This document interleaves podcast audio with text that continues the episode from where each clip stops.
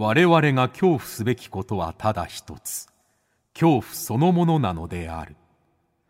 この番組は事故物件住みます芸人松原谷氏が恐怖の本質を探求すべく各界の道を極めた人々と恐怖について語らいます。松原谷氏の興味津々。ご一緒に恐怖の感性を磨きましょう。こんばんは、松原谷氏です。今夜の対談相手は、富江シリーズや渦巻きなどの代表作で知られるホラー漫画界の奇才、伊藤淳二さんです。特にこの富江という、えー作品がですね、まあ、映画にもなってるんですけれども、絶世の美女で、もう男たちをもう惑わして狂わせてしまうという、えーその結果、バラバラにされたり殺されたりするんですけれども見事に復活して死なないというね、えーすごいキャラクターなんですけれども、まあ、日本では重音のかや子リングの貞子などねいろんな、えーもう怖い女性怖いキャラクターっているんですけれども、もうそれに匹敵するぐらい富江というのは魅力的なキャラクターで、えー僕ももう虜になってしまった人間の一人なんですけれども、えーそんな富江を生み出した伊藤淳二さんですね、えー今日はたくさん根掘り葉掘り聞かせていただきまして、実は僕自身、まあ、芸人としての、あのー原点の方でもあるというか、えー伊藤淳二さんの作品を読んで、あのー結構芸人としてピン芸人としてのアイデアだったりネタの作り方とかはあの影響がすごいありましたはいそんな伊藤淳二さんのですね、まあ、ホラーのルーツ一体どんな生活をされていたのかどんな少年だったのか、えーそんなことからもえーいろいろ根掘り葉掘り聞かせていただきましてさらにはご自身の恐怖体験も、えーあそんな体験もされてるんですねっていうところまで聞かせてもらいましたので、えーぜひとも最後まで聞いていただければなと思います。番組をリアルタイムでお聞きの方はぜひ、ハッシュタグ、興味津々。興味の今日は、恐怖の今日です。ハッシュタグ、興味津々で感想などつぶやいてください。それでは、伊藤淳二さんです。どうぞ。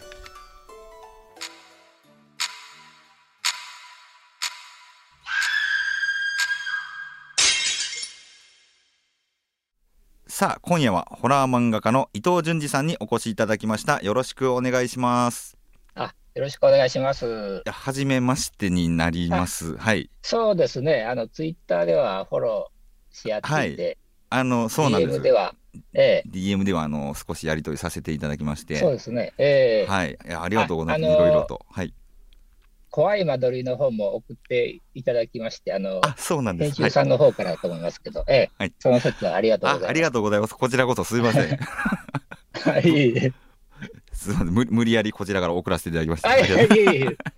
あすごく怖くて面白かったあ、嬉しいな、えいや。え映画も拝見しちゃいあ、本当ですか？ましたし、映画も、ええ映画も、うわ、嬉しいな。はい、あの、谷内さんが亀を出演してるんじゃないかと思って、あ、はいはい。あの見てたんですけど、どこにいるかわからなかったあ、わからなかったですか？一瞬、1秒か2秒だけ出てたんですけど、なそうですか。はい。あじゃあまたちょっと見直して。探してください。あの、かえ亀亀梨さんが会談をしているイベントを見てる客として、あそあそこはいですか。、にニヤッとしてる客として、はい。ああ、なんかもっとアップで出てるかなと思って、そうなんですねと。探してたんですけど。あありがとうございます。もし機会があれば、ありがとうございええます。まよろしたくお願いします。えいや、よろしくお願いしますそもそもこの伊藤淳二さんと、もうお話しさせてもらえるなんて、ちょっと高校時代の僕から考えたら、ちょっとありえないことなのえで、えいやいやいや、いや、本当に。こそうなんです、本当に、えー まあ、そもそもあれですよ、一番初めに、その伊藤淳二さんと、あのやり取りさせていただいたのが、えーまあ、僕、松竹芸能の事務所でも一緒なんですけれども、まあ、当時は違うかったかな。あ、はいはいはい。新宅真希さんというね渦巻き、渦巻きアイドルがいまして、渦。ええあのいつも本当に応援していただいてまして、あの伊藤潤二作品の渦巻きのええ。が好きすぎて、もう渦巻きのことしか言わない、歌わないというアイドルがいるんですけれども、はい、関西にいるんですけれども、そうチャー宅ミング。そうですね。新宅真希さんがはい。ちょっと伊藤淳二さん、ええ。谷さん好きだったらちょっともう、えその伊藤淳二先生について語るだけのイベントしましょうって言って誘ってもらいまして。あ、そうです、本当に。はいそれが何年前それも3年か4年か前にええさせていただきましもう前てですね。ええはいそれが最初。そうですね。はい、ええそれ何回かやらせてもらいまして。ではいまさかのその新宅さんが伊藤淳二先生からいろいろプレゼントもらいましたって言ってあの僕の分までいただいたっていう。ああ、もう、つまんないもんですけど。いやいや ありがとうございます。でこれねちょっとこのラジオ聞いてる方には伝わらないかもしれないんですけど僕実は伊藤淳二先生の、えーあ。伊藤淳二コレクションというアアニメに声優として出演させてもらいまして。はい。その時にですね、はい。えー布製えそうですね布製教師という、まあ、お話の中で、はいえー学級委員長の役ですね。和歌山公設という役をさせてもらいまして。そうでした。はい。その、はい。僕 僕が、えー和歌山くんの役を知ってた時のあ絵をこうね直筆で書いていただいた本あ、を。いただきました。はい。いただきまして。いやありがとうございます。これめちゃくちゃ嬉しいですよね。あの、ひげを、ひげが生えてくる小学生という。そうそうそうそう。いやこれ声優さんもいや初めておかげでおかげさまであの体験させていただいたんですけれども、いや難しかったですね。ああ、ええ。そうですか。ああ、タイタイミングとか、そういう。タインミングも難しいですしもう台本の読み方からわからなくて、グ。あーもうちょっと谷さん声高くできないですか？っていうのをねすごい監督あのあ、そうなんですか。はい演出の方 なかなか小学生の声出せなくてっていうのがねありましたこれもその あれなんですよね。ね。田頭忍監督が、えそもそも伊藤淳二先生の作品も好きで、はい。あと怪談ホラーとかも好きで、その僕の怪談僕がやってる怪談イベントに来てくれたんですね。あ、あそうですか。あはい、で高頭監督がその怪談イベントも見て、えーその今度アニメ監督伊藤淳二コレクションの監督するということで、ええその僕にも声をかけてくださったということで実現してああ、そうですか。そうなんですよ。あもうあいろいろと人に助けられております。あはい。こちらこそ、はい助けられました。ごめんなさい、自分のことばっかり喋ってあれなんで、ちょっとあの伊藤淳先生のことをお伺いしたいと思います。ああ、よろしくお願いしまはい。えーまあ、伊藤淳二さんは、まあ、僕がもう初めての出会いがまた僕のことなんちゃうけど、ええそう総一の楽しい夏休みが最初だったんですよ。はははは。はい。あの、そういちの顔がアップになった。総一の顔がアップになったか。あ、そうです。ええアップになった。あれは、えあー、だから単行本の方かな。楽しあ楽しい夏休みっていうタイトルの本だったんですけど、あ、あはいはいはい。はいええもうほんとジャケ買いですありがとうね。ございます。なんなんだろうこれは。でこの男の子なんだろうっていうところからもええうドハマりしまして、あはい。でそこからまあ富江、えーよ読ませていただきまして、まあ、そこからまあいろんなね作品たくさんあっていやこんな漫画は読んだことないなというあのはいありがとうございます。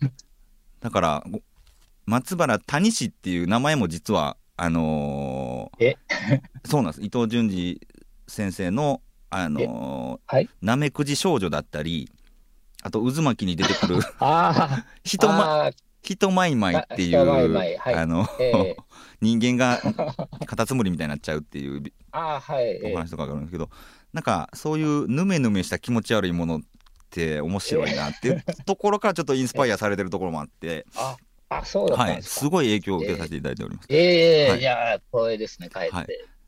このね、まあそう例えばまあ総一だったらねそのなんだろうな、はい。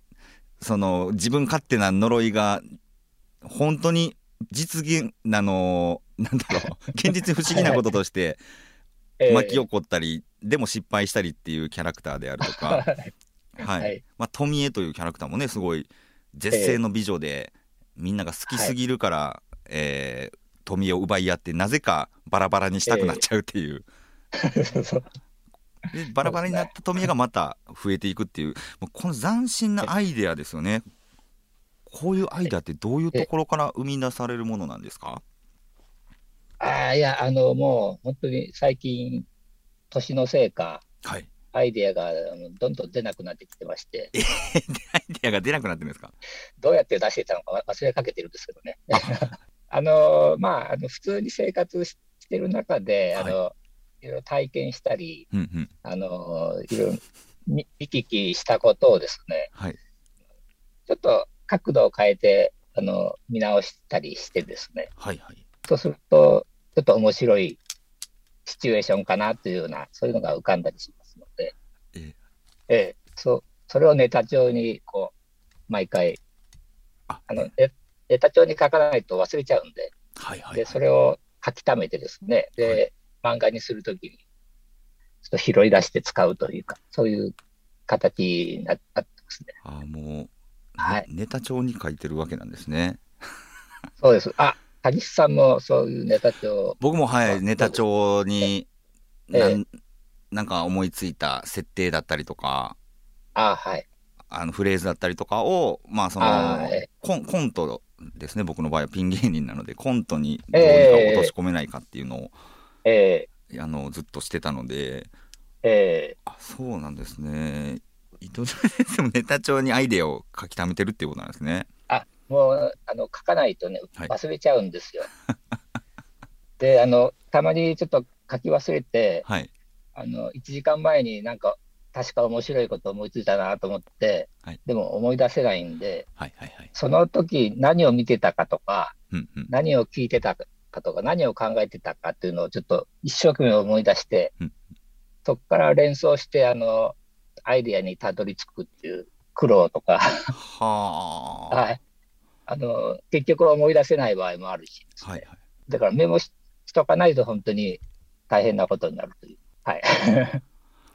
あのこのあ伊藤淳二さんのアイデアっていうのがなんだろう見たことない展開になるのが多いなと思うんですけれども なんか意識されたりしてるんですか、この展開の作品って他で見たことないなっていうような展開を、やっぱりあの、過去にあったものをうんうん、書いてもしょうがないんで、なんか新しいアイデアを、なるべくか過去にあったものに被らないようにはいはい。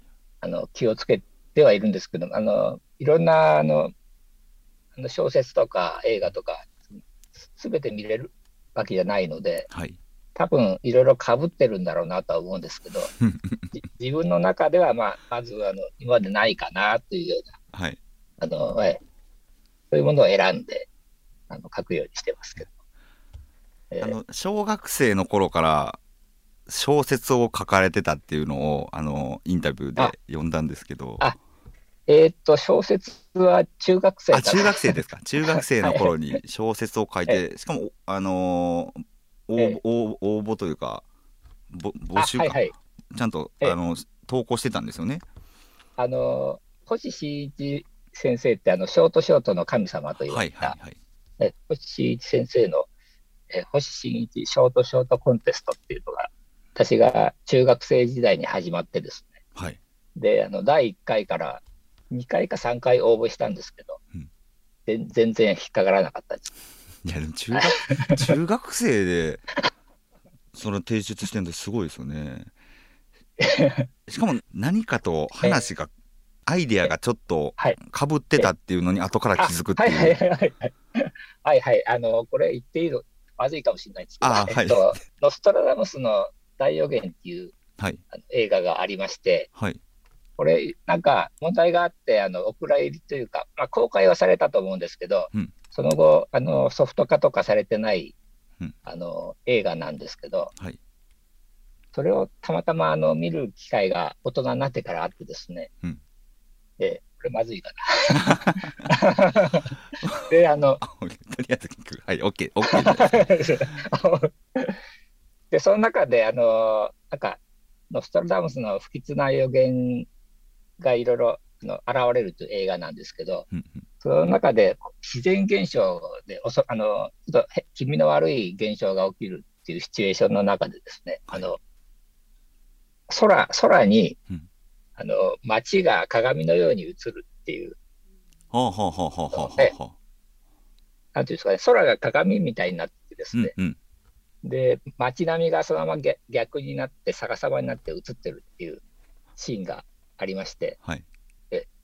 まあ、それが、まあ、ままるっきり同じアイデアだったんですけど、あ。そういう小説をあのちょっとちょっと書いて、はい。でそれその映画見る見る前なんで、あのパクったわけじゃないですけど、はい、すごそうあのアイデアかぶってたなと思って、大人になってから気づいた、気づくことになりますね、それを。そうそうそうです、ショックでした。ショックでした。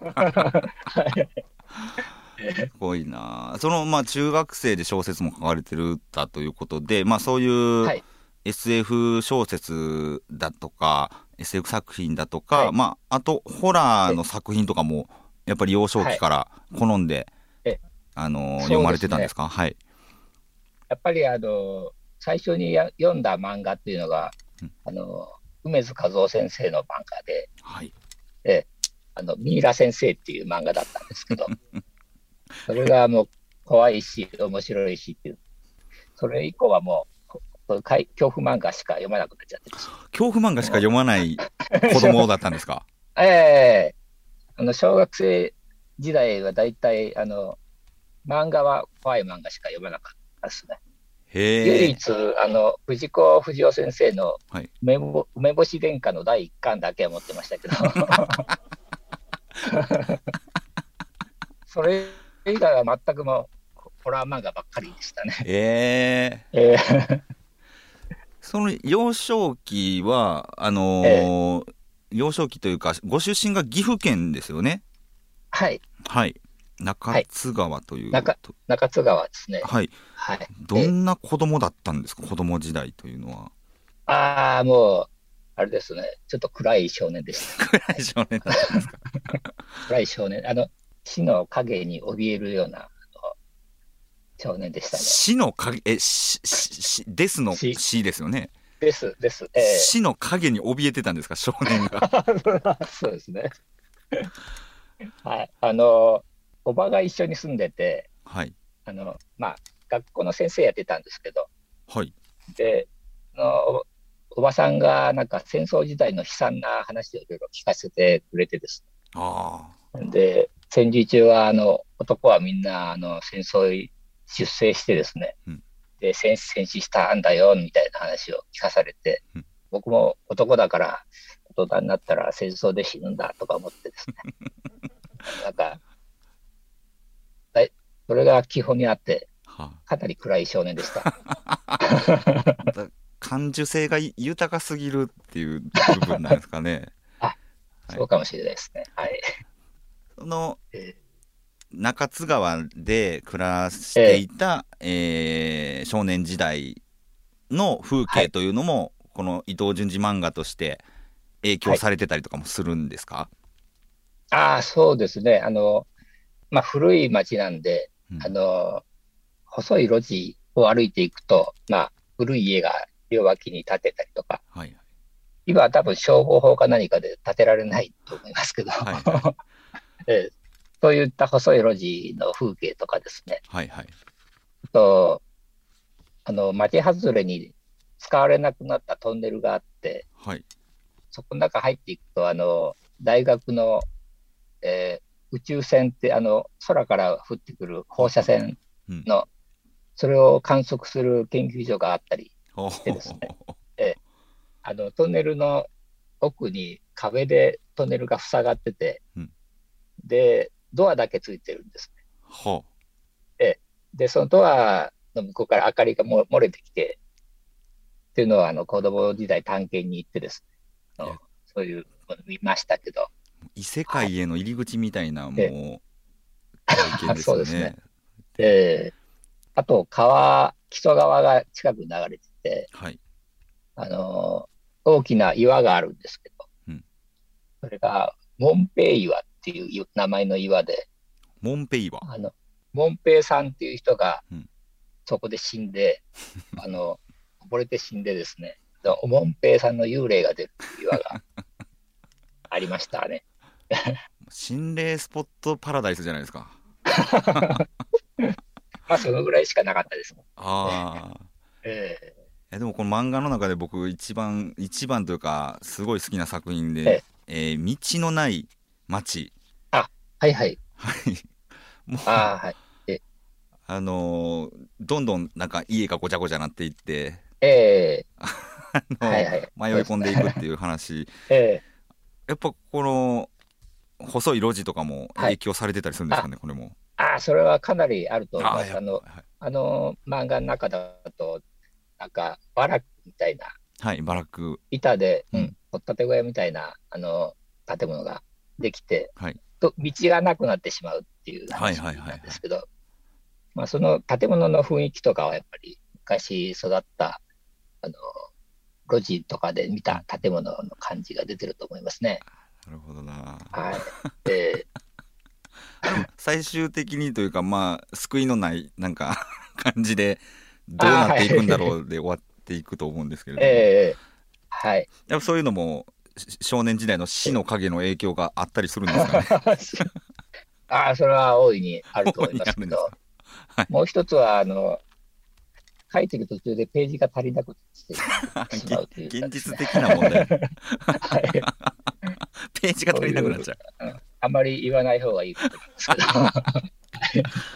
う。なるほどな。ええ。その伊藤淳二さんご自身の、まあ、恐怖体験というか、不思議な体験とかって実際にされたことあるんですか、あのー幽霊を見たとか、うん。そういうことは全然ないんですけど、うんうんうん。あのー子供の頃住んでた家っていうのがもう、築80年ぐらいでですね、ちょっと傾いていてうん、で、夜中トイレ行くときに地下道を通って行かなきゃならないっていう、そういう古い家。はい。で、地下道を通ってる途中に、物置の入り口がぽっかり穴開いてて、真っ暗の、なんか、自転車のライトが光っあの、反射して、ちょっと目みたいに光ってるみたいな、そういう恐ろしい家だったんですけど、で、天井に、あの、天井の板が、はい、木目がですね、あの、人の顔に見えたりとかです も あとは、まあ、ゴキブリが出たりとか、そういう、う、あもう現実的に嫌ですね、ゴキブリも。ええはい。でも、あの、唯一、あの、大人になってからですけど、はい。あの、金縛りにあったことはありますね大。人になってから金縛りな、はい。合うんですね。はい。ええあの、もう名古屋に住んでたんですけど、はい名古屋のマンションに住んでて、夜、あの、なんかその日すごく疲れてたんだと思うんですけど、うん。で、あの、ベランダ側に頭を向けてこう寝てたんですけど、はい。えーなんかね寝つ、寝つけなくて、はい。で、そのうちにね、なんか、ような恐怖心が湧いてきたんです。あの、なぜかわからないんですけど、はい。なんか怖くなってきて、で、ガタガタガタって震えてたら、次の瞬間、あの、ガチャって体が固まっちゃってですね、はい。口の中のベベロまで動かなくなっちゃって、ほで、あ、これが金縛りかと思ってですね、あの、そうしたら、あの、ベランダをですね、足音が行ったり来たり、左に右へって、あの、行ったり来たりする足音が聞こえ始めて。う。、はい。で、私のそ体動かないんで見れないんですけど、どうも黒マントの男が歩いているようだっていう勝手なイメージが湧いてきてですね。はいで、コツコツコツこう音がしてて、早くどっか行ってくんないかなと思ってたら、あの、金縛りが解けて、うんで、ああ、助かったと思ったんですけど、その、あの、冷静になって考えてみるとですね、はい。足音っていうのは、あの、目覚まし時計の音だったかなっていう、目覚まし時計が足音の音なんですか？うん、なんかね、すごく増幅されて。足音のように聞こえてたのかなっていうことにしてるんですけど。あ、してますけど。そうか。まあ、ええ心霊体験かもしれないし、まあ、その、はいはい。疲れてたからかもしれないしっていうところですよね。そうですね。はい。じ実際、そういう体験された時って、怖かったりするんですか、あのー怖いんですよ。まず、怖い。怖いものを見たりしてうん怖いんじゃなくて、何にもないのに怖くなるんですよ。何にもないのに怖くなる。ほう。そう。例えば幽霊を見て怖わあ怖いっていうんじゃなくて、はい。わあ怖いって言って後に足音が聞こえてきましたね、その時は。え？どういうこと？いや、不思議なんですけど、え？あの、怖いと思ったら、あの、金縛りになって、で、足音が聞こえたっていう。え？何この逆。そうですね、逆ですよね。え？なんなんでしょう？でもそれ実際にええ。伊藤潤二さんが体験されたえことなんですよね？その順順番この順番で。えええそうですね。恐怖からはい。現象が後からついてくるっていうのが、ええそうでした。不思議やなそうですね。こういうのもまた作品に生かされたりあする。んですかねそうですね。あの、今、使えるかもと今思いました。あ今思いました ありがとうございます。いやだその発想というかええ何かが起きて怖いって思うのが当たり前と思ってしまうのでええなんかいつも伊藤潤二さんの作品からはう裏切りが裏切りというか発見をいただけるので あ面白いですね。あ、いえいえいえいえーまあそんな伊藤潤二さんですけれども、あ漫画はそもそもはい。いくつから、どれくらいのお年から書き始めたのか？小説は中学生からっていうのは聞いたんですけれども、はい。あ、漫画はですね、あの、はい。小学校に上がるちょっと前ぐらいもっ。と前から。あ、はい。小説より前から書い先生とか、うん。えー、古賀真一先生の影響で、あはいはいストーリー漫画を書きましたけど、どんな作品だったんですか？あ、最初のタイトルが、手の目っていう、手手あの目手手に、えあ手に目が。目目が、目目玉があるっていう、これあの、水木しげる先生原作のあの、カッパの三平っていうドラマが昔ありまして、はいはいはいはい。えその中に出てきた妖怪のパクリなんですけど、ま あパクリというかね 二次創作というか、はい、二次創作ですね。はい。手の目を描いたんですね最初小学生の時に。ストーリーは忘れちゃいましたけど、そういう手に目のついたお化けが出てくるっていう漫画でしたけど、はあはあははい。あの、画用紙にですね、はい。画用紙を切って、で、ちょっと、ちょっとした小冊子を糸で閉じてうん。作ってですね、その白い、あの、小冊子に、あの、鉛筆であはい、漫画を描くっていう、本にしてたんですねちゃんとはい。そうですね。ええまあそこからずっと書き続けてるわけですよね？っていうことは。あ、でも、あの、漫画は、中学生時代はやめてましたね。あ。あの、シショートショートにシフトしてました。小説の方に行ってたので、え。なるほど、はい。でえーまあ高校行ってえーはい。まあ、その後就職されて。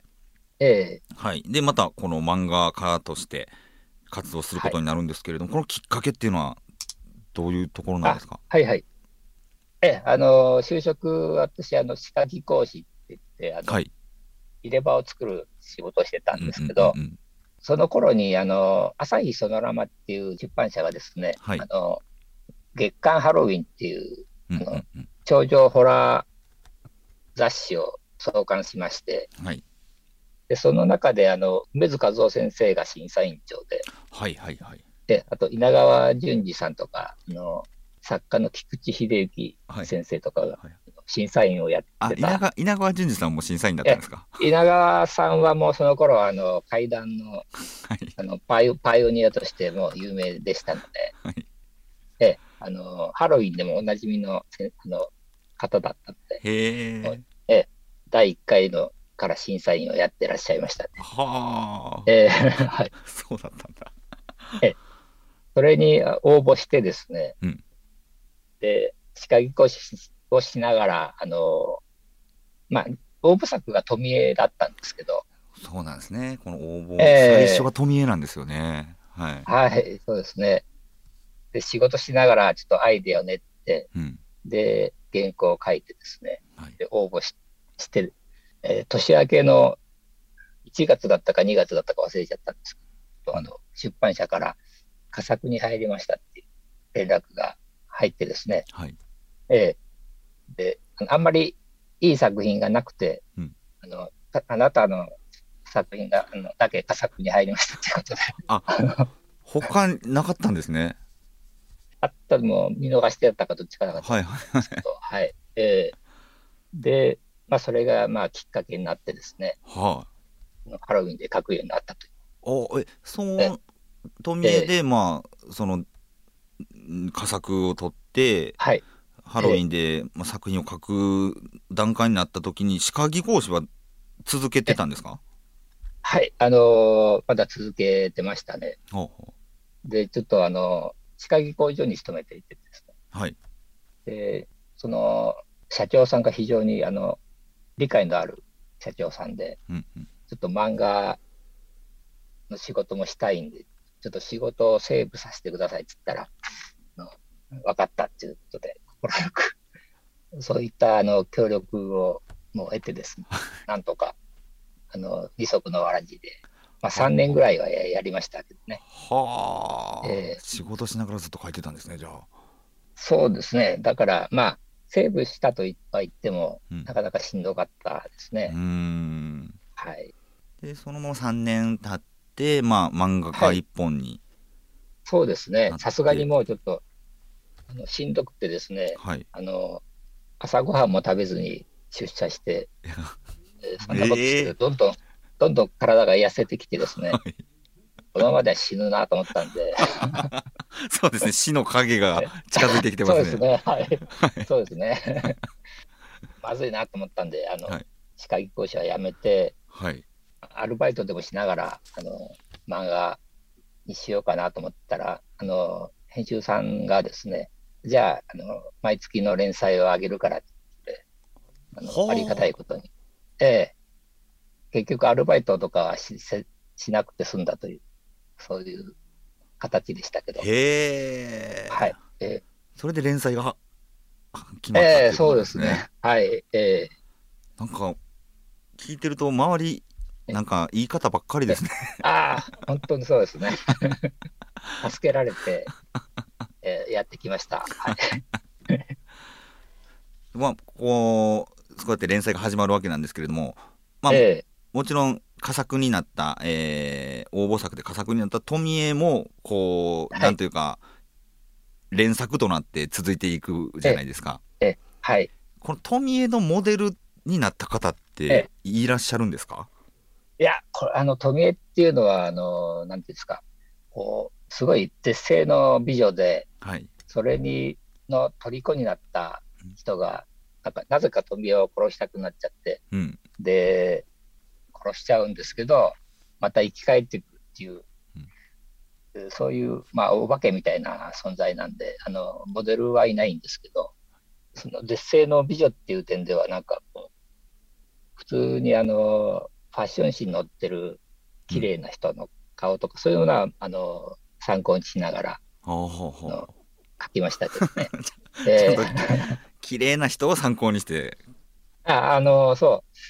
第一作の富江書いた時点で、あの、結構可愛い子を描きたいなっていう欲求があったんで、ほうほうほうほうほう。で、富江本人も世界一私は美しいって言ってるぐらいなんで、うんうんうんうん。相当美しい女性なんですけど、はい。で、まあ自分としてもこう、あの、最大限に、あの、美しい女性を描こうと、一回頑張った作品ですけど、ええ。いやもうと富江のすごいのがあのー富江が生首になってもバラバラに切り刻まれても、あとたくさんの富江が合体してでっかい怪獣みたいなお化けになってもはいはい。綺麗ですよねなんか そうですね。あれなんでしょうねあ、あれはねそうですね。なんか、美しいことしか、あの、キャラクターに価値がない感じがします。あれ見にくく書いちゃったらもうちょっと富江じゃないかなっていう。ああでもそこも伊藤潤二作品のやっぱ魅力ですよね。富江が美しいっていうのも。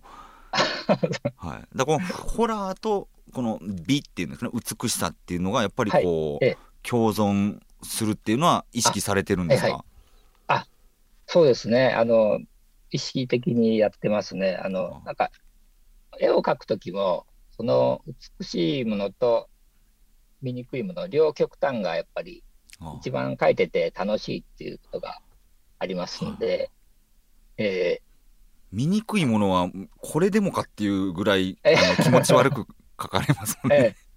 ーそうですね、なんかその両極端の限界をに挑戦したいなみたいな。あ面白いな。え じゃあちょっと最後なんですけれども、はい。改めてこの人がホラーに惹かれるのは、いはい伊藤淳二先生が思うにえなぜだとはい思いますでしょうか？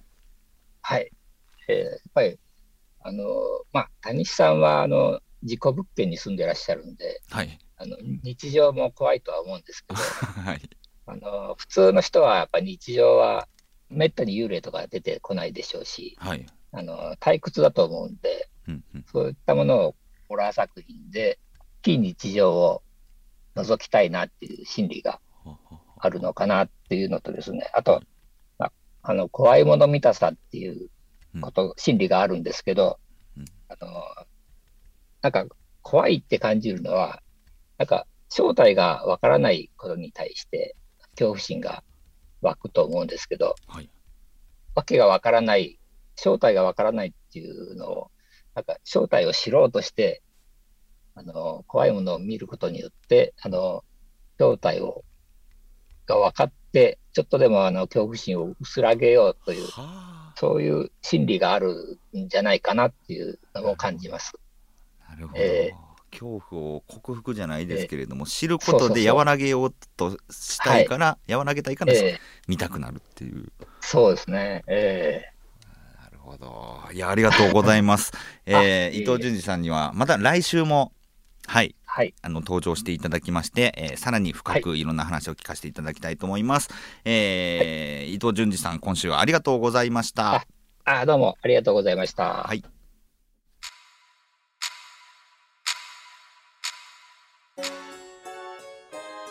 はい、いかがでしたでしょうか？えーこの続きは来週お届けいたします。えーお楽しみに、そして恐怖の感性を磨いてお待ちください。えーなんと今週はドリームウィークということで、えー皆様にすごいプレゼントございます。なんと、伊藤淳二傑作選、えー富江上下巻、さらには、総一の勝手な呪い、この3冊、富江も出ます、総一も出てきます。はい、この3冊をセットで、えーま、スタッフが1回ちょろっと読んでますんで、読み差しではありますけれども、あめちゃくちゃ綺麗です。この3冊をリスナーの皆さんにプレゼントいたします。詳しくは、えー松原大地の興味津々ツイッターアカウントの方に、えー応募方法載せておりますので、そちらでチェックしてください。ということで、松原大地の興味津々、今宵はここまでです。来週も伊藤淳二先生でございます。皆様、どうかお元気で、さようなら。